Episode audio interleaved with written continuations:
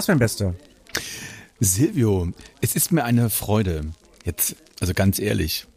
Ähm, Ehre und äh, großartig. Ja, total. Ich sag mal, ähm, wir haben ja so, wir haben ja diese ganzen Rubriken, die wir eins hatten, haben wir ja so ein bisschen eingestellt. Wir sind ja mehr so in die äh, laissez-faire Plauderei abgedriftet. Das stimmt. Gibt es denn da so irgendwie äh, belastbares Feedback der, der Menschen, die uns in irgendeiner Art und Weise zuhören oder uns ertragen, ähm, dass, dass sie uns auch weiterhin gewogen sind? Oder gibt es da Gegenteiliges? Allgemein fand ich es sehr interessant, dass die Hörerzahlen nach der ähm, Sommer- und Herbstpause, es sollte eigentlich eine Sommerpause werden, dann wurde es eine Sommer- und äh, Frühherbstpause, ähm, gleich geblieben sind. Also wir haben sogar äh, Anfragen bekommen, wann wann es mal wieder losgeht, wann es mal wieder weitergeht und ähm, ob wir ständig betrunken oder irgendwie ähm, aus dem Leben genommen wurden, warum wir äh, jetzt nicht weitermachen möchten. Und das ähm, hat mich dann bestätigt, dass wir weitermachen sollten. Und daher freue ich mich, dass wir wieder zueinander gefunden haben in Bezug der Rubriken, glaube ich. Dadurch, dass wir es ohnehin nie so intensiv gepflegt haben und ähm, die Rubriken konsequent abgearbeitet haben. Es war halt Schluss, wenn Schluss war. Ähm, hat es bisher noch keiner vermisst. Okay.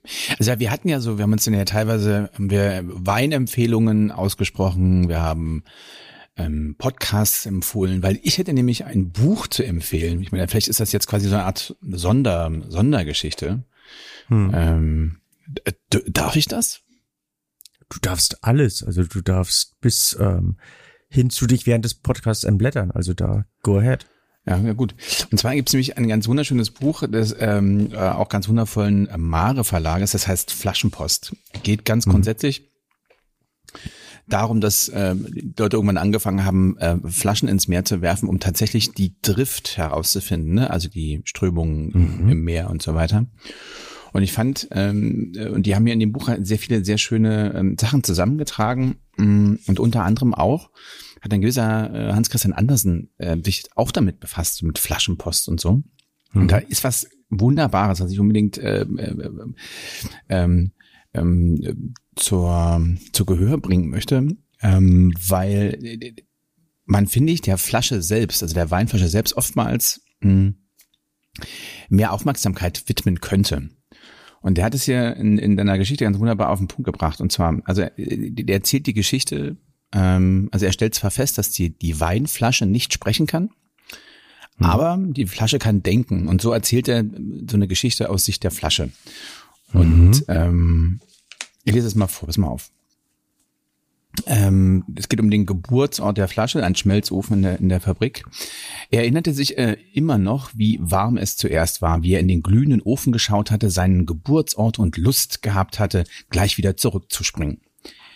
Und so weiter und so weiter. Und dann er stand dann quasi in einer, in einer Reihe stehend mit einem ganzen Regiment seiner Brüder und Schwestern, alle aus dem gleichen Ofen, aber manche waren zu Champagnerflaschen geblasen, andere zu Bierflaschen. Und das gibt einen Unterschied. Später in der Welt draußen kann sicherlich eine Bierflasche den köstlichsten Lacryma Christi in sich fassen und eine Champagnerflasche mit Schuhcreme gefüllt sein. Aber wozu man geboren ist, sieht man doch an der Form. Adel bleibt Adel selbst mit Schuhcreme im Leib. Fand ich ganz ähm, hübsch. Großartig. Ist das so? Also, richtig, also richtig, richtig berührend dann letztlich, also von ja, das ist, das ist ganz wunderbar. Also das Buch ist ja. zu empfehlen, die Geschichte ähm, äh, von Hans Christian Andersen extra noch. Ähm, also gerade erschien im Mara Verlag, ohne jetzt hier aktiv oder wirklich und bezahlt Werbung machen zu wollen, Flaschenpost, ein wunderbares Buch. Zurück zur Bierflasche und ähm, zur Champagnerflasche. Ist das tatsächlich so, dass ähm, wenn ich jetzt den Champagner in die Bierflasche kippen oder abfüllen würde, dass das irgendwie dem Champagner schlecht tut? Grundsätzlich hat ja die Champagnerflasche selber ähm, diese gewölbt geschulterte Form beziehungsweise die Einbuchtung am Boden aufgrund ähm, des, des Drucks, damit es nicht explodiert. Das ist ja in dem Sinne eine Druckverlagerung. Rein aus der, ähm, aus der Physik heraus. Mhm. Ähm, wenn du die jetzt in eine ganz konventionelle Bordeaux-Flasche füllen würdest, also wir, wir, wir sind ja ohnehin alle Stimmungsmenschen und ähm, ich glaube, dann, äh, dann würde ohnehin, ähm, würden wir uns von der Stimmung in gewisser Weise leiten lassen.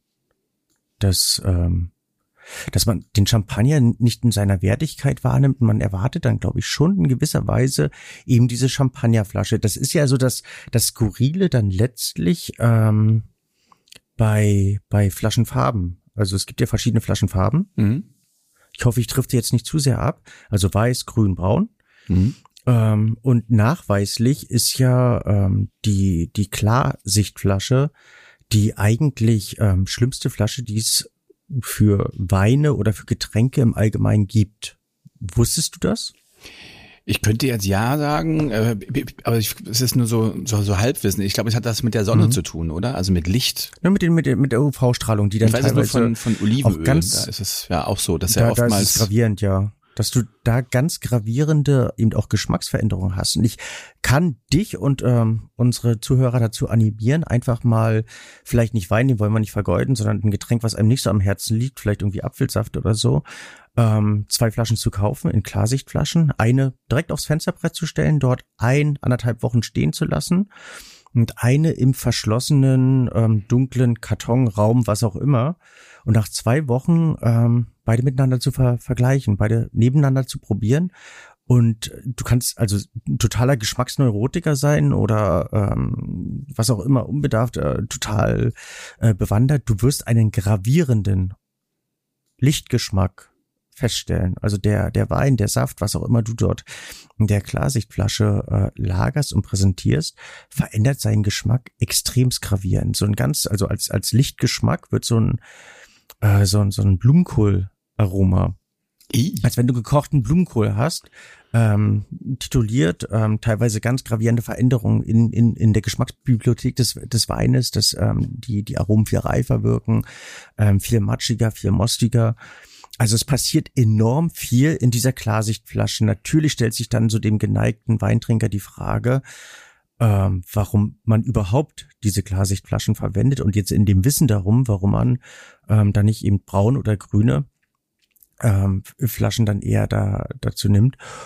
Und ähm, das Argument ist rein Marketing. Also selbst wertvollste Champagner wie wie ähm, Röder Crystal oder Kristall, Röderer Kristall oder ähm, Ruinard Blanc de Blanc ähm, werden in Klarsichtflaschen ähm, abgefüllt, ausgeschenkt. Viele Rosés, also ich glaube 95 Prozent aller Rosés werden in Klarsichtflaschen ausgeschenkt, um einfach die Farbe zu präsentieren. Das ist reines Marketing. Also es geht rein um Marketing, um Verkauf und nicht um die Qualität der Weine. Und das finde ich skurril, das finde ich erschreckend, das finde ich beschämend.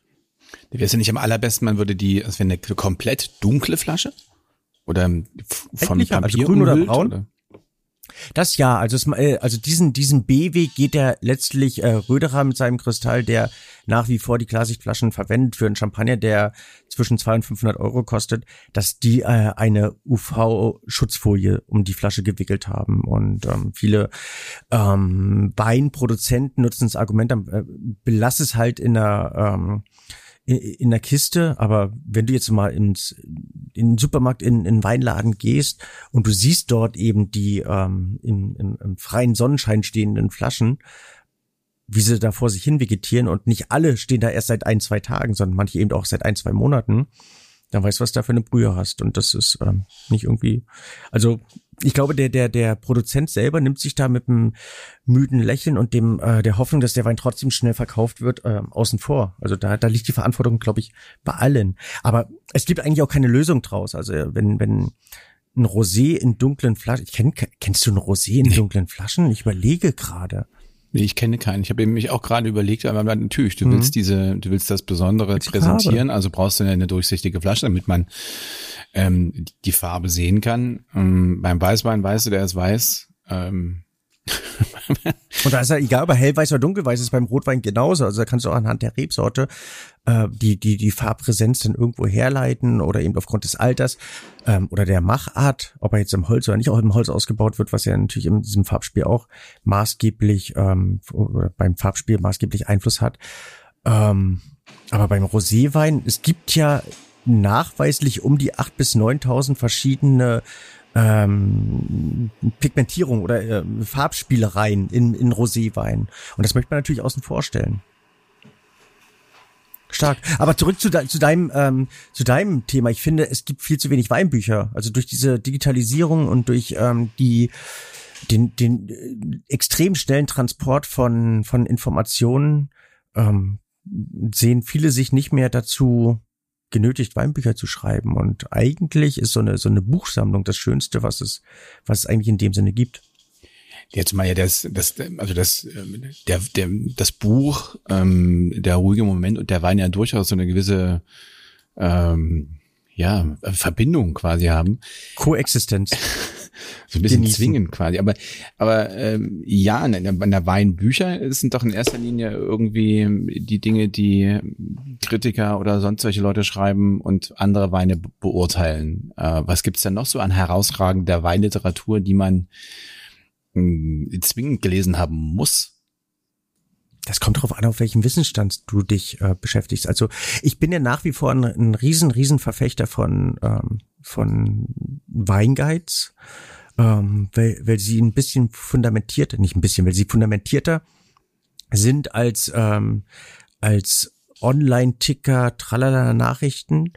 Ähm, daher, also möchte ich durch meine meine Sympathie den gegenüber ähm, deren Präsenz durchaus würdigen.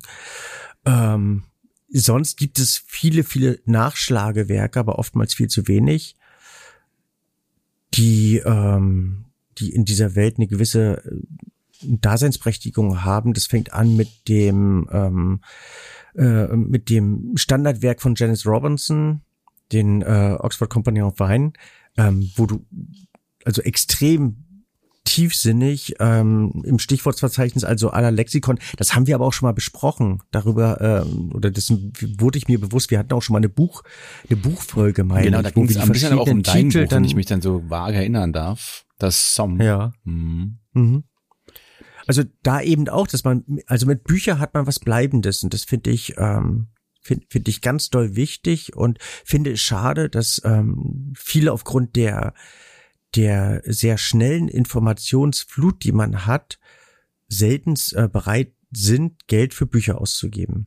Oder eben auch für Magazine. Das ist ja im Prinzip das gleiche, gleiche Problem, dass ähm, viele Magazine keine, keine, keine Existenz mehr haben, weil halt diese acht, neun, zehn Euro, die ein Magazin kostet, oder eben auch diese 40 bis 60 Euro, die ein Buch kostet, nicht mehr gewillt sind auszugeben. Und das wird nicht einfacher. Also ich darf ja nee, ähm, überhaupt nicht. Den, also die äh, den Vinum Weinguide äh, begleiten und ähm, oder darf da für Saale Unstrut probieren und die hatten jetzt massive Probleme eben einfach mit den Druckkosten. Papierkosten sind zu hoch geworden, ähm, dann die Energiekosten natürlich als solches. Ich habe ähm, hab oder darf ja jetzt kürzlich ähm, für für die Max schreiben, ein Magazin, was ich sehr ähm, sehr oder ja ein Magazin, was ich sehr wertschätze, was ich aus meiner Jugend kenne. Und die haben ein extremes ähm, Kostenproblem eben aufgrund der Papierkosten, der Energiekosten und haben mehr oder weniger kaum noch irgendwie Geld verdient, sondern müssen da fast draufzahlen, damit sie das, äh, das Magazin äh, ins Leben rufen können oder drucken können. Und daher animiere ich da eigentlich, oder wie du immer so schön sagst, ich möchte dafür werben, sowas mehr zu lesen, mehr zu kaufen. Es ist natürlich, also ich bin natürlich ein großer Fan, Fan von, von, von haptischen ähm, Erlebnissen. Also ich ähm, lese zum Beispiel die Zeit sowohl äh, in Papierform als auch, weil ich ja dann doch irgendwie unterwegs bin, habe ich hier nochmal in Digitalform abonniert. Hm. Und ich bin schon immer sehr froh, wenn ich dann zu Hause bin und sie eben in, in Papierform, in Papierform haben darf. Mhm. Also es, es ist anders. Es ist wieder, es ist ein bisschen wie, wie, wie ähm, diese Diskussion über Weingläser, die wir mal wieder haben. Es ist eine andere Wertschätzung. Also das ist irgendwie, es wird besonderer, ja, in dem, in dem schönen mhm. Glas wird der Wein, also du sagst ja besser. Mhm. Ähm, der, der, der Moment wird besonderer und die Achtung, die man, die man und den Respekt äh, und die Aufmerksamkeit, die man so einem Wein entgegenbringt. Und das Ähnliches würde ich tatsächlich für, für den Konsum oder eben dann Schrägstrich Genuss von, von Literatur ähm, sehen, dass du, wenn du ein Buch in der Hand hast, dann kommen ja noch viel mehr Sinneseindrücke dazu. Ja. Mhm. Es ist nicht nur das reine Lesen, klar, du kannst den Text auch irgendwie, die, kannst ein Buch als PDF-Form ähm, die auf dem Rechner laden und da lesen. Aber dieses äh, ähm, ähm, wirklich was in der Hand haben, am Papier riechen, am Buch riechen, denn das Buch selbst in der Hand haben, den Leinenband, all das ähm, macht diesen Moment besonderer. Und was mich immer, ich, das ist, ist eine ganz simple Sache, ne? Also schlicht und ergreifend ein, ein Lesezeichen irgendwo reinzupacken, finde ich schon, hm. ist tatsächlich eine Hilfe. Ähm, weil an so einem PDF dann verscrollst du dich einmal und dann denkst du, Mist, Kacke, wo, wo war ich denn jetzt? Hm. Also, ähm, das Buch hat die, schon, also die, hat schon Vorteile. Die, diese Erlebnisse hatte ich auch. Also die Zeit zum Beispiel könnte ich oder wollte ich nie ähm, in digitaler Form lesen, sondern da brauche ich im Prinzip den, den Moment, brauche die Zeit dafür, die Zeit, ja. ähm, um mich da eben auch niederzulassen und eben auch den Tiefsinn in den einzelnen ähm, Formulierungen, was die Zeit, also diese, diese Publikation ja großartig macht, eben auch aufzunehmen und ähm, irgendwie mental zu verarbeiten. Mir ging das eben mit der Max witzigerweise damals genauso, als ähm, ich mit einem der Herausgeber darüber eben mich ausgetauscht habe, ob ich darüber dafür schreiben darf, kann, soll, muss ähm, und er mir das erste Mal die damals zweite Publikation ähm, als PDF zugeschickt hat und ich dann so dieses Aha, okay, hm, ja, äh, super. Und erst als ich sie mir dann am äh, Bahnhofskiosk gekauft habe und sie in der Hand hatte, war ich dann hin und weg und sagte, wow, ich würde mich freuen, wenn ich für diese Publikation schreiben darf. Also es war dann so dieses, wo ich sagte, wow. Und ich glaube, um den Bogen zu, zu kriegen, ähm, hat man den gleichen Effekt oder die gleiche Wahrnehmung bei bestimmten Flaschenformen für bestimmte Weine. Und ich finde es manchmal misshandelnd, wenn man eine, ein Spätburgunder, der schon aufgrund seines Namens die Flaschenform vorgibt, ähm, den in einer, einer anderen Flaschenform, in einer Bordeaux-Flasche zum Beispiel oder in einer Flut oder was auch immer, ähm, serviert bekommt oder, oder eben ähm, verkauft bekommt daher finde ich diese, diese Normtreue schon sehr, sehr wichtig. Ich finde es auch manchmal sehr skurril und erschreckend, wenn man, ähm, ist ja gerade in dieser Lugana-Welt so richtig hip und gang und gäbe, dass man da ähm, unterschiedlichste Flaschenformen ins Leben ruft und ähm, versucht den Wein. Es sieht dann mehr aus wie, wie Gin oder wie ja, bin genau. ich oder und meistens sind dann ja auch irgendwie ist auf den Flaschen auch noch irgendwas drauf und ähm, also mhm. wie, wie nennt sich das denn überhaupt, wenn da dann auch noch mal mit Glas was also ich würde jetzt, also Relief, äh, wie nennt man das denn? Ja, Relief, Emblem, ich keine Ahnung. Hm. Wenn du es nicht weißt, wer denn dann? Äh, das schlaue Internet wahrscheinlich, ich weiß es nicht, keine Ahnung. Na wurscht, also da bestimmt in der Lugana, der, der Lugana ist Gott sei Dank, ähm, habe ich gar nicht so viele Lugana-Flaschen daheim, nicht, nicht meine, nicht meine Aber Welt. das ist so ein Trauerspiel, finde ich. Also ähm, ein Trauerspiel. Also Genau, also Lugana als solches ist für mich ein totales und, und sinnbildlich für, für die italienische Weinlandschaft ein Trauerspiel. Also der, der Kern in dem ist ja ein, ein guter, ein, ein potenter, ein qualitativ hochwertiger, ein großartiger. Also wenn ich mich daran erinnere, Anfang der Jahrtausendwende einen guten Lugana zu trinken, es war, war eine Offenbarung, war, war toll, weil ähm, die Winzer sich Mühe gegeben haben und es, es macht unglaublich viel Spaß, ähm, eben diese, diese Eigeninterpretation eines Weißweins, eines Sommerweins oder eines ähm, äh, eines norditalienischen Weines zu probieren und ähm, sinnbildlich eben für viele Weinlandschaften in Italien oder teilweise eben auch sonstig in der Welt, egal ob du Pinot Grigio, ob du Glera, also sprich Prosecco nimmst, ob du Lambrusco nimmst, ob du was auch immer nimmst, ähm, es wird dann irgendwann so dermaßen verkommerzialisiert und ähm, so viel Mist abgefüllt und produziert. wenn du dir überlegst, dass in den letzten 10 oder 15 Jahren die Lugana Anbaufläche sich von 400 auf 4000 Hektar vergrößert hat, dann weißt du, wie viel eben Müll schnell produziert wird. Aber sowohl im Pinot Grigio als eben auch im Prosecco, als eben auch im Lugana, als eben auch im Lambrusco steckt ein richtig ernster Kern, der teilweise total spannend ist. Und ich glaube nicht zuletzt die, die ähm, große Lambrusco-Welle, die jetzt wieder so aufhachte in den letzten ein bis zwei Jahren, wo sich eben auch viele Wein Freunde, Experten, wie auch immer, diesem, diesem Urgetränk ähm, genähert haben, zeugt davon, dass ähm, dass manchmal eben auch schön ist, sich in diesem ähm, diesem verkommerzialisierten Weinerlebnis so den, dem, dem Kern zu nähern. Wenn du den, den Lugana irgendwie, wenn du das in einen, was den Lugana ausmacht, äh, in einen Satz basteln solltest, wie würde der lauten? Ich glaube, das, was den italienischen Wein ausmacht, losgelöst von diesen sehr, sehr hochklassigen Weinen, das ist Lebensfreude. Und ich finde, aus dem Lugana, wenn er gut gemacht ist, kannst du Lebensfreude herausschmecken. Okay. Also, hm. Ist es, Gut, das, das den, reicht dir nicht. Den, den, den, Satz lassen wir so stehen. Kann ich kann jetzt kann dem jetzt auch nichts hinzufügen. hinzufügen. Jetzt aber habe ich noch mal eine Frage zu dem ähm, ähm, vorhin erwähnten ähm, deinem Engagement bei beim Max Magazin. Was genau machst du da? Ich schreibe eine Weinkolumne. Und äh, das Interessante ist, es gibt ja immer so ein Überthema bei, ähm, bei, bei, bei jeder Ausgabe. Und zu diesem Überthema, das war einmal äh, Mut, das war einmal, oh Gott, Schreck, was war das letzte Überthema? Das war, ach, ähm, Wachstum. Ähm, darf ich das in, in die Weinwelt spiegeln?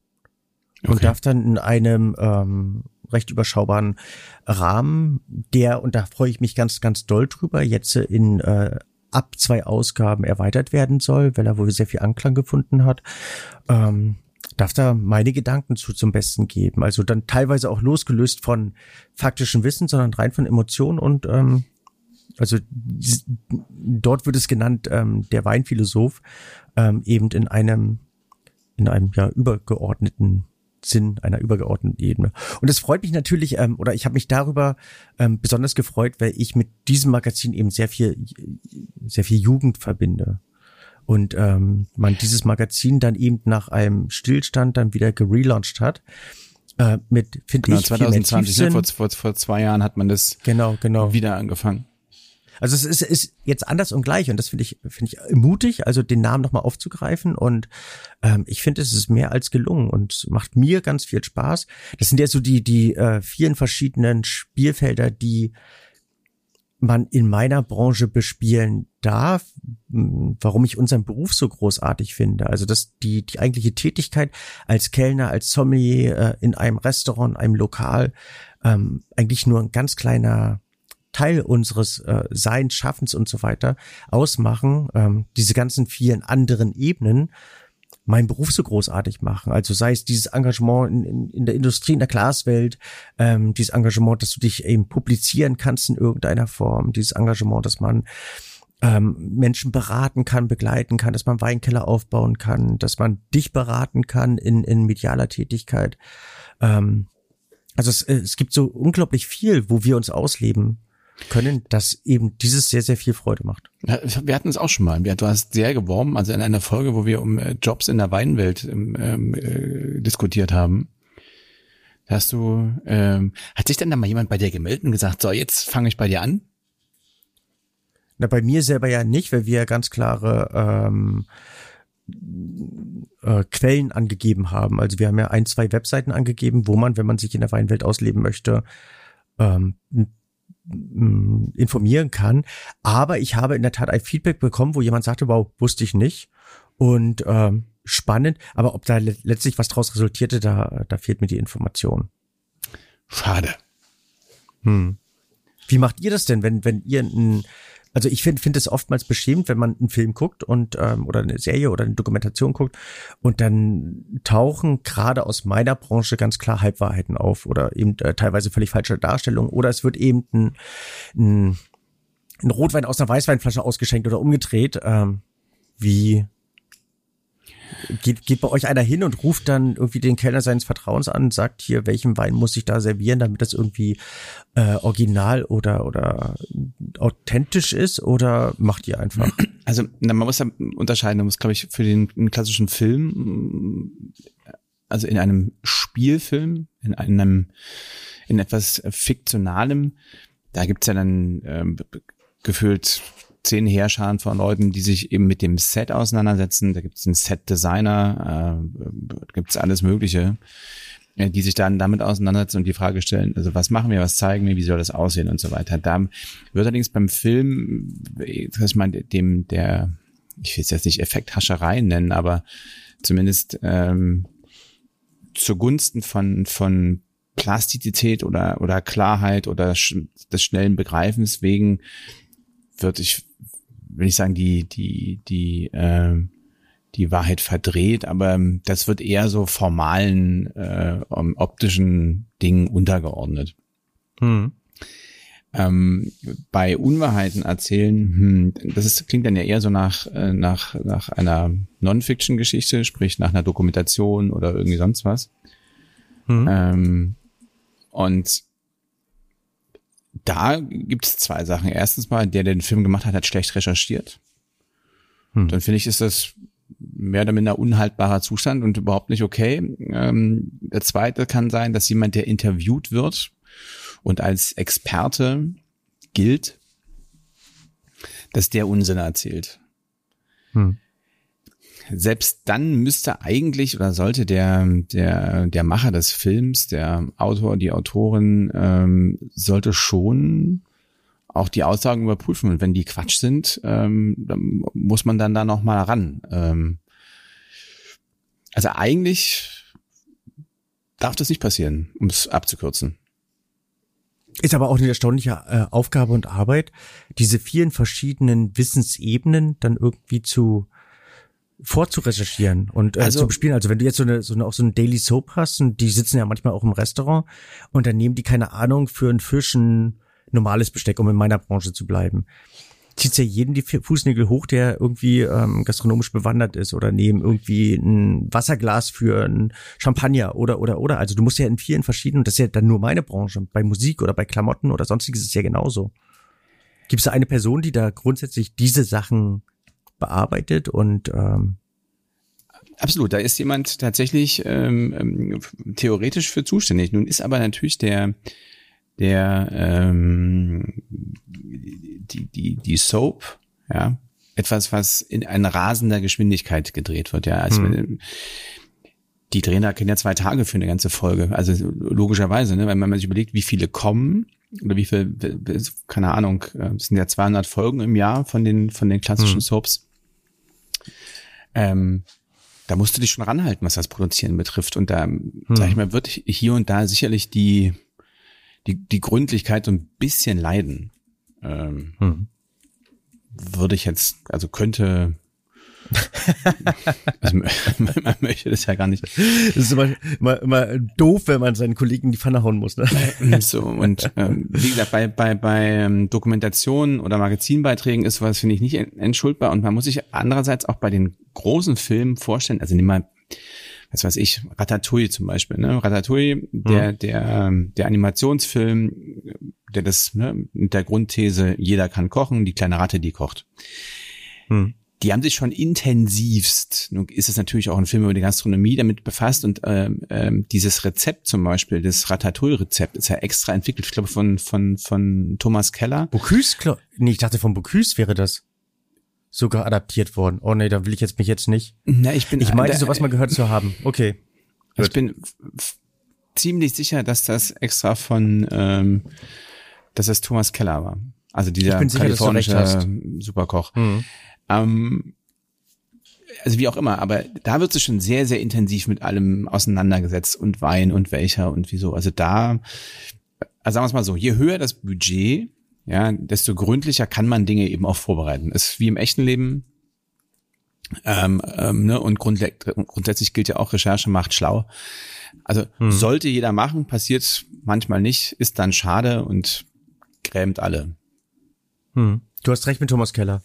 Wenn ich das so. Du hast, du hast das, das, das Internet bemüht. Sehr ja, gut. ja, ja, ja, ja, ja. Ach, Asche auf mein Haupt. Ja, das, ich, ich, ich weiß jetzt, weil ich mir das gemerkt habe, weil ich das schon ähm, beachtlich ja. fand, dass man tatsächlich extra ein, ein, ein Rezept entwickelt hat. Also nicht einfach nur eins genommen hat, sondern es dann. Ja. Aber die Amerikaner sind da ja, da, die denken groß. Ja. Ein, ein für mich sehr beeindruckender Mensch, den ich ähm, 2002, glaube ich, mal kennen, nee, 1999 mal kennenlernen durfte. Das ist ja schon fast, und, das ist ein anderes Jahrtausend. Ja, so ungefähr, ja genau. Hast du gut mitgerechnet. Und der ähm, für mich so die, die, die Ausstrahlung eines Stars hatte. Also dieses, ich finde Stars umgibt, also wenn es richtige Stars sind, ähm, eine gewisse Aura, dass du irgendwie fühlst, dass die etwas Besonderes sind. Das war bei mir, bei Thomas Keller genauso. Als wir damals in der French Laundry waren und ähm, die noch keine Klimaanlage hatten und alles noch ein bisschen einfacher und auch günstiger waren. Also wir haben da damals, glaube ich, 120 Dollar für ein, für ein Menü bezahlt. Ähm, das ist ja beherrschbar. Ich, 120 Dollar ja, für durchaus. Menü. Sogar, sogar für mich damals. Ähm, durfte ich ihn dann dann später kennenlernen. Wir hatten einen tollen Restabend und ähm, war für mich ein, ein sehr prägendes Erlebnis. Aber so die, die letzte Soap, die, die ich mal geguckt habe, war, glaube ich, die Lindenstraße. Wo ich immer noch bedauere, dass die abgesetzt wurde. Tja, also das teile ich jetzt nicht. Nein. Ähm, äh, Echt, das teilst du nicht? Was du, was ich bin kein, tatsächlich ähm, ähm, Soap, Soaps, also die letzte Soap, die ich geguckt habe, war, war Alf oder oder die oder ähm, also man merkt jetzt hier, liebe äh, Hörer, dass, dass wir alt wie sind. Alt du ne? bist. Also ja, dann genau. habe ich noch, Mensch, wie hieß denn das? Der ist doch auch in Ungnade gefallen, Menschenskinder, die die Bill Cosby Show.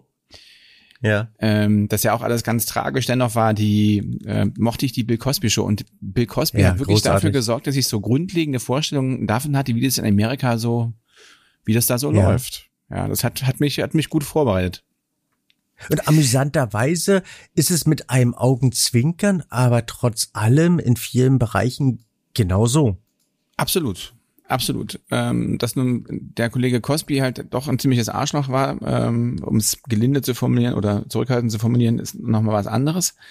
Hm. Aber ähm, wie gesagt, das waren so die letzten ähm, ähm, Soaps, die ich gesehen habe. Ich kann mich sonst ähm, also für derartige Unterhaltung nicht so richtig erwärmen. Ähm, also was ist auch in Deutschland, wir haben, wir machen, produzieren da ja, es gibt da ja sehr viel, gibt gibt ja da viel und ich finde dann immer noch so tragisch, dass die amerikanischen Soaps dann doch deutlich besser sind als das, was wir hier so hervorbringen. Aber da möchte ich jetzt, ähm, ich weiß, dass so eingefleischte Soap-Fans, also ich habe mehrfach ähm, mit mit äh, Soap-Schauspielern zusammengearbeitet. Ähm, und das hat ja auch alles, klingt jetzt total blöd, hat alles eine Berechtigung. Natürlich hat es alles eine Berechtigung. Mhm. Aber das ist halt echt ein Meter, ne? Die drehen wirklich wie die Mhm. Wilden. Ähm, ähm, das ist ein Knochenjob. Sind das manchmal die ähm, bess besseren Schauspieler, weil die von jetzt auf gleich liefern müssen? Oder also so wie der, keine Ahnung, der Wiesenwirt, der möglichst schnell, möglichst viel. So, ist jetzt genau, ist jetzt die Frage, ist der ist der Wiesenwirt der bessere Koch oder ist es der der Kevin Fehling, der der am Abend 20 Gäste hat? Ja, komm, was findest du raus mit der Quatsch da? Also ich finde, es ist ein wahnsinnig ähm, ähm, harter Job, der viel von einem verlangt. Ich glaube, das ist dann aber auf, einfach aufgrund des des des Outputs, dass du da jeden Tag produ- produzieren musst, ja, dann manchmal nicht so in die Tiefe geht, jetzt um es mal so zu formulieren, ja, und sich sich auf eine und dann sind das ja quasi ist es ja auch immer die gleiche Rolle. Und ich glaube, das anspruchsvolle oder das, was viele Schauspieler, warum viele Schauspieler ihren Job auch machen, sind es ja immer wieder unterschiedliche Rollen, auf die du dich vorbereitest, auf die du dich einstellen, einlassen musst. ähm, Und gerade so eine Vorbereitung. Ich meine, es ist ja, wenn du, was weiß ich, du spielst Katharina die Große oder oder die Queen oder sonst was, dann, dann bereitest du dich ja Wochen, Monate, Jahre lang auf diese Rolle vor, recherchierst. Ähm, der wahnsinnig viele Schauspieler, die, die was, dann eben auch bestimmte Dinge erlernen. Also gerade in solchen Hm. ich sag jetzt mal Mittelalterspektakeln oder sowas, ja, dann musst du als Schauspieler reiten können, du musst äh, fechten, Schwertkampf können und so weiter und so weiter. All das, da weiß ich auch von vielen, dass die das halt wahnsinnig gerne machen, weil natürlich du kannst quasi kostenlos was Neues lernen, ja, weil das natürlich zur Vorbereitung des Films gehört oder beschäftigst dich mit der Geschichte der Familie, kommst, gehst wirklich tief, wie haben die Menschen damals gelebt, etc., etc. Ähm, das sind alles wahnsinnig spannende Sachen. Das gelingt, glaube ich, in so einer Soap, wo du einfach eben der, wo du eben Robert bist, der immer mit Susanne zusammen ist. ähm, und es nur darum geht, dass irgendwie einer, das links und rechts rumgeknutscht wird und das irgendwie alles sehr ärgerlich ist. Ähm, da, sag ich mal, hält sich das so in Grenzen. Ja, nichtsdestotrotz Mhm. sind die Soap-Schauspieler wahnsinnig, äh, gibt's ja locker Leute mit, mit locker einer Million Follower, selbst in Deutschland, die und die natürlich, das muss man sich auch klar machen, nochmal, äh, wo die Fans eine ganz krasse Bindung zu denen haben, ne? weil die finden jeden Tag in deren Wohnzimmer statt. Hm. Ich habe das ganz oft erlebt, ähm, die, das sind wildfremd, also bist mit so jemandem unterwegs und da kommen halt wildfremde Menschen, die duzen den, reden mit dem, es ist völlig abgefahren, ne? der kennt die Mhm. nicht. Hm. Aber äh, weil die den jeden Tag sehen, Hm.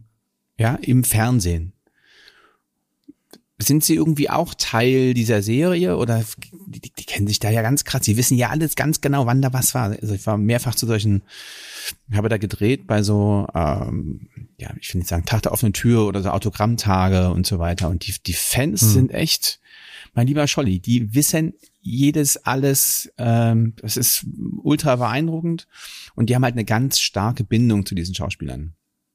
Was witzigerweise in der Podcast-Welt genauso ist, finde ich, weil du dir sehr dicht hörst und sehr nah hast, mir bei manchen auch so geht, wo ich das Gefühl habe, ich würde die kennen, obwohl ich sie nicht kenne bei Podcasts, die ich regelmäßig höre und wo aber amüsanterweise auch Gäste von uns Menschen oder wie auch immer, die ähm, das erste Mal zu, zu uns in die Bar kommen, sagen, darf ich du sagen? Also du bist mir so vertraut, weil ich höre dich mindestens einmal die Woche und manchmal sogar eine Folge zweimal und ähm, es, es baut Barrieren ab. Wo ich mich aber ähm, frage, wie gibt man sich einem, also wie würdest du empfehlen, gibt man sich einem, einem Menschen, einem Star gegenüber und frage mit diesem Hintergrund, dass ich diesen witzigen ähm, Umstand hatte, dass ähm, ich Gäste in, ähm, in einem Hotel, in dem ich mal gearbeitet habe, hatte und ähm, einen Tag später kommt dann jemand und sagt, du, das ist, oh, ich weiß gar nicht mehr, wie der heißt, David Schwimmer, kann das sein? David Schwimmer und Jennifer Aniston, die damals Friends gespielt haben. Also den ersten kenne ich nicht, Jennifer Aniston kenne ich. Friends ja, und, ist auch und mit einmal hat sich ne? da so eine, so, so eine, ja genau, so eine richtige, wo ich dachte, boah, und ich habe eben mit denen gelacht, also ich war so, so, so und, und habe dann so richtig Barrieren aufgebaut. Und ich glaube, das ist so das Kunststück, die als Menschen zu nehmen. Aber ich glaube, manche Stars wollen auch als Stars gesehen werden, oder? Was empfiehlst du da dem, dem geneigten Hörer? Wie kann man das ist jetzt eine ganz schwierige Frage. Also, also zu, zuallererst ähm, kann ich nur wirklich jedem raten, wenn, wenn, wenn man irgendwo im Restaurant oder im Urlaub in Frankreich einen Star trifft, dann ist der, also wenn der auf dem roten Teppich steht oder vor einer Kamera, dann arbeitet der, dann ja, dann ist das, wie es ist. Aber ansonsten ist das ein ganz privater Mensch. Und dann muss man sich die Frage stellen, ob man auf, ob man selber, auch wenn man nicht berufen ist, einfach ohne zu zucken von, von Leuten angelabert werden will, ohne dass die guten Tag sagen. Und das erlebe ich ganz oft, dass das ist das finde ich für denjenigen sehr unangenehm. Ja, ähm, ich habe ja in meinem Bekanntenkreis schon ein paar Leute, die die die man kennt, sagen und mit denen unterwegs zu sein kann wahnsinnig anstrengend sein und die schätzen mhm. das eigentlich allesamt unisono ziemlich sehr, wenn man genauso höflich und respektvoll ist, ähm, wie eben man sich sonst auch im Leben bewegt und eben nur weil man den kennt nicht so tut, als wäre es ein Kumpel, den man seit 30 Jahren hat, weil dem anderen es nämlich nicht so geht. Und ähm, dann gibt's auch manchmal, äh, keine Ahnung, also ich hatte das neulich, war ich auf Rügen ähm, und habe mit Wolfgang Lippert bei einem Café gesessen. Bei einem Kaffee. Was sagt man eigentlich Kaffee? Naja, wie auch immer. Also bei einem Käffchen. Im, im Norddeutschen sagt man Kaffee. Kaffee. Und, ähm, ich finde ja, Kaffee, Kaffee, also, ist, Kaffee ist super. Also ich sitze mit dem bei dem Kaffee. Aufwärts sagt man, sagt, und dann sagt man Kaffee. Also der, der, der trinkt gerade die, die Tasse, ne? So und dann, ey, Lippi, komm, wir machen mal ein Foto. ähm, dann hab ich so gesagt, na guten Morgen erstmal. Ja, ja, ja, ja, guten Morgen. Äh, Foto. das ist, ähm, ist dann ganz seltsam, ja. Irgendwie, keiner möchte irgendwie überrumpelt werden, sondern so ein bisschen, so ein bisschen Erziehung würde, würde da auch helfen. Aber weil mhm. der andere ist dann so fokussiert auf den, ja, der hat jetzt jemanden hier gesehen und der ist berühmt und ich will jetzt ein Foto mit ihm haben. Ja, das ist manchmal unangenehm. Andererseits mhm. gibt es tatsächlich, äh, ähm, und das passiert tatsächlich, so, das merkt man schon auf roten Teppichen. Also wenn so ein Schauspieler ich sag mal, so ein bisschen aus der Mode gekommen ist oder eben nicht mehr ganz so populär, dann muss man sich vorstellen, also du stehst auf so einem roten Teppich, da stehen ganz viele Kamerateams, Journalisten, Reporter und fragen dann die Menschen, die da so lang gehen. Die fragen natürlich die, meistens die Menschen, die gerade en vogue sind und die die man die eben, die man eben, mit denen man eben jetzt sprechen möchte und von denen Dinge gelesen werden wollen, sollen, können, dürfen. Und nun kommen halt manchmal Stars, die ein bisschen aussortiert sind und die gehen dann von ganz alleine zu den Journalisten und fragen die, ob sie nicht irgendwas fragen können. Weil das für die total wichtig ist, dass sie dann, dass sie wahrgenommen ja. werden, ja. Und wenn diese, ja, wenn diese Wahrnehmung zurückgeht, hm. ja, das ist, das ist wie, als wenn du eben mit dich keiner mehr leiden kann. Ja, das ja, ist nicht so, aber ähm, mhm. da, da gibt es sehr viele äh, Menschen, die in der Öffentlichkeit stehen, die, die unter diesem Verlust von Aufmerksamkeit ganz massiv leiden. und mhm. ähm, sich dann, wenn sie irgendwo sind, ähm, dann immer sehr darin gefallen, erkannt zu werden und auch sehr viel Mühe sich geben, dass man sie erkennt. Mhm. Also, aber du hast nach einem Tipp gefragt. Grundsätzlich finde ich ähm, so anständiges Verhalten, ähm, wohlerzogenes, das finde ich eigentlich am, am besten. Hm. Und vielleicht ergibt sich von ganz alleine irgendwie, derjenige spricht einen an oder man sitzt irgendwo beim Wein und es kommt von ganz alleine ein ganz natürliches Gespräch zustande. Hm. Ähm, Was ja manchmal noch das größere Erlebnis ist. Dann ist es doch viel netter und ähm, auch blöde, also man merkt ja relativ schnell, ob das ähm, so ein prominenter Mensch ist oder nicht. Aber was halt hm. sehr, auch sehr befremdlich manchmal wirkt, wenn die Menschen einen dann so angucken, sag mal, das ist doch, und dann so überlegen und die fangen wirklich an zu starren. Und dann, das ist wirklich ganz, also wahnsinnig unangenehm. Und dann so, ja, sind sie nicht? Hm. Dann fragt man, ja, wenn sie es nicht wissen, dann, wo, wo ist der Haken? Also, ähm, ja, sind sie nicht? Und das, ja, ja, also das können sie ja für sich ganz still und alleine erkennen, ohne dass ich Teil dieses Erkenntnisprozesses sein muss. Ja, also das dazu. Gott sei Dank aber ähm, sehen wir uns beiden wird es nie so gehen. Ja, ich denke auch. Hilft auf alle Fälle in gewisser Weise in unserem Lebenshilfe-Podcast ähm, ein, ein das paar Minütchen zu Lebenshilfe. Vielleicht, was mache ich mit genau. Promis, genau. die auf meiner Veranda sitzen? Vielleicht, vielleicht darf ich das Ganze ähm, noch so komplettieren oder so, so eine Brücke schlagen zum Anfang. Und zwar zum einen mit einer Podcast-Empfehlung, die ich schon mal gegeben hatte. Und das ist Reading and Drinking vom äh, Som TV. Und zwar ist dort eine sehr, sehr eloquente ähm, Sommeliere, äh, die Jill Samoski, die Bücher liest und zusammen mit ganz, ganz, ganz viel Wissen diese Bücher erklärt, die Wertigkeit erklärt, ähm, auch ob das Buch gelungen ist, nicht gelungen ist, ob es, ähm, ob man sich eher ausborgen oder kaufen sollte und Bücher auskramt, die teilweise spektakulär und großartig sind. Leider muss man sagen im Englisch, aber ähm, den einen oder anderen dürfte es ja nicht abhalten und würde vielleicht da noch eine, gleich eine Frage hinterher schieben.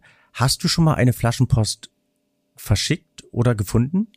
Also als Kind habe ich ganz viele Flaschenpöste ähm, äh, verschickt. Ähm, auf der Insel Rügen, da ist man ja am Wasser. Ähm, aber äh, muss ich gestehen, also ich, wie oft ich das gemacht habe, weiß ich nicht. Aber auf jeden Fall habe ich eine am nächsten Tag selber wiedergefunden.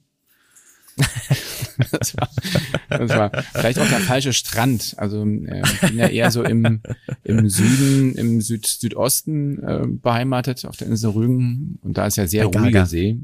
Ähm, ja. Melde, wenn man Mönch keine Ahnung entsprechend, oder? Hm? Mönch gut. Das ist die Insel Film. Ähm, ah. Und gegenüber der Insel Film bin ich aufgewachsen. Ah, okay. In einem Örtchen namens Film Nitz. Also ganz beschaulich und, ähm, und auch so ein bisschen aus dem, ähm, und ich hoffe, das bleibt so, äh, sind nicht ganz so im Fokus der Touristen und das immer dort ein ja. bisschen ruhiger. Auf der anderen Seite ist das Wasser da auch sehr ruhig. Insofern habe ich also das die Flasche ganz bin ich bin nach weiß noch bin ich rau, also ins Wasser reingelaufen, noch ein Stück geschwommen und dann habe ich so so und dann schwamm die da so. Und das war aber so die Badestelle, wo wir immer waren und dann war ich am nächsten Tag da gemerkt, am Strand. Februar. Hm.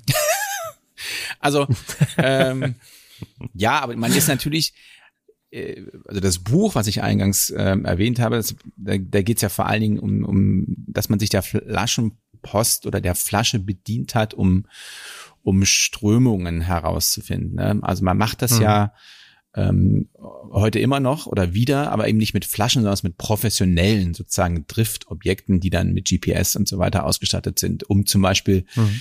äh, ähm, Plastikmüll, ja, Wege von Plastikmüll ähm, ähm, herauszufinden. Mhm. Ich habe unlängst eine Dokumentation gemacht. Ähm, da hat man in Dresden, da bei dir vor der Haustür, hat man ähm, mhm. einen sogenannten so einen Drifter, also so ein, die moderne Flasche in die mhm. Elbe geworfen und hat die, lass mich jetzt lügen, ein Jahr später, anderthalb Jahre später, ist die am Polarkreis aufgekreuzt. Ja. Mhm. Und das wäre, ist eben die Drift des Mülls. Also auch das mhm. kann auch dann die Drift des Mülls sein. Und ähm, aber zurück dazu, ähm, und ich als Kind oder als Kind schmeißt man natürlich eine, eine, eine Flaschenpost ins Wasser in der Hoffnung, ja, eine Kommunikation zustande zu kriegen. Also, dass die Flasche mhm. irgend am anderen Ende der Welt, so ist ja die romantische Vorstellung, jemand aus dem Wasser fischt und dann sieht, ah, und der hat das dann und dann geschrieben und dem antworte ich jetzt. Und dann eben aber eben vielleicht mhm. auf normalem Wege, um aber eben äh, zu sagen, also das war da ein großer Traum war. Eines Tages habe ich einen Brief aus Afrika da und hier, wir haben deine Flasche gefunden und schöne Grüße aus oder von Madagaskar. Hm. Das ist mir, war mir nie vergönnt. Mit dem, und ich habe natürlich, das macht man ja heute auch nicht mehr. Guck mal, ich habe da ja auch immer reingeschrieben, wer ich bin, wann ich geboren bin, was meine Adresse ist und so. Also all meine Daten preisgegeben. und die liegen jetzt, all diese Zettel liegen jetzt auf, am Boden oder am Grund der Ostsee. Irgendwo bei, bei Nord Stream 5. ja. Hast du gleich eine Datenschutzerklärung mit beigepackt? Ja, natürlich, selbstverständlich. so, aber jetzt, jetzt wissen wir eben auch, dass ähm, wenn wir hier eine, ähm, eine, eine Flasche in die Elbe werfen sollten, ähm, wo wir natürlich auch zu animieren, möglichst keine PET-Flasche ähm, zu nehmen, dass die nicht gelesen wird, weil auf dem weiten Weg sie irgendwo am Nordpol und und wir empfehlen an, an der Stelle auch eine, äh, eine Normflasche und äh, vielleicht jetzt keine Goliath oder Nebukadnezar oder Balthasar oder wie diese ganzen Flaschen heißen, die vielleicht dann doch ein bisschen groß sind und möglicherweise ein anderes Schiff, ein Schiff zum Kentern bringen. In diesem Sinne Komm, würde ich sagen, hochwertiger, genau. Äh, Elbaufwärts, ja.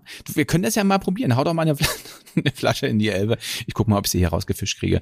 Also, also ähm, rein, rein, rein rechnerisch müsste man es ja irgendwie dann äh, auflösen können, dass man sagt, in ähm, 18 Tagen müsste die bei dir sein. Theoretisch. Dir ein Zelt an der Elbe auf und dann, ja. Theoretisch. Und dann kannst du mal tauchen. Aber wir hören uns hoffentlich äh, nicht erst in 18 Tagen wieder, sondern ein bisschen eher. Und bis dahin würde ich sagen, auf Wiederhören. Alle zehn Tage und auf Wiederhören. Tschüssi.